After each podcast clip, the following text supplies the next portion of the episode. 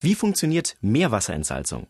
Meerwasserentsalzung ist natürlich eine wichtige Technik in Gegenden, wo das Wasser knapp ist, das heißt in Trockengebieten oder auch auf dem Schiff, wo man ja auch nicht unbegrenzt Frischwasser zur Verfügung hat. Da nimmt man dann eben auch auf Meerwasser und entsalzt es. Das gängigste Verfahren dabei ist die sogenannte Umkehrosmose.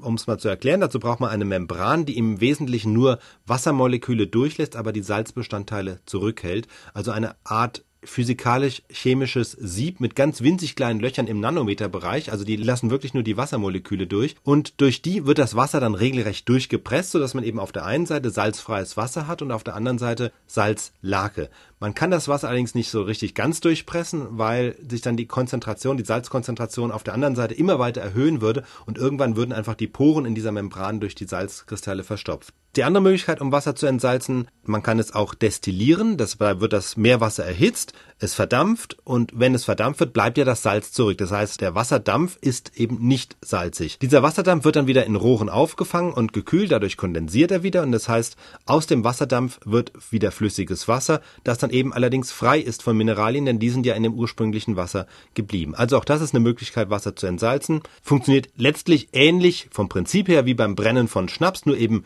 mit mehr Meerwasser und ist auch ein bisschen aufwendiger mit ein paar mehr Zwischenschritten und natürlich in viel größeren Dimensionen und Anlagen. Aber das physikalische Prinzip, die Destillation dahinter ist die gleiche. Das klingt erstmal alles sehr einfach und praktisch, aber natürlich haben solche Verfahren ihren Preis und ein paar Haken. Also zum einen ist in beiden Fällen, also bei der Destillation und bei der Umkehrosmose, hat man am Schluss zwar salzfreies Wasser, aber es ist dann schon wieder so salzfrei, so mineralarm, dass es auch wieder nicht gut ist. Zum einen für den Körper nicht, destilliertes Wasser ist als Trinkwasser nicht besonders empfehlenswert. Zum anderen verstärkt es die Korrosion in den Rohren in der Anlage, also die rosten dann einfach schneller. Und deshalb muss dem entsalzten Wasser hinterher wieder ein bisschen Mineralien zugeführt werden in Form von Calciumcarbonat, also das, was Wasser dann auch ein bisschen hart macht, sprich Kalk. Das ist der eine Punkt, der zu beachten ist. Und der zweite Haken ist natürlich der Energieaufwand. Und das ist klar, ob ich jetzt Wasser durch eine Membran presse mit viel Druck oder ob ich es erstmal erhitzen muss, sodass es verdampft und verdunstet.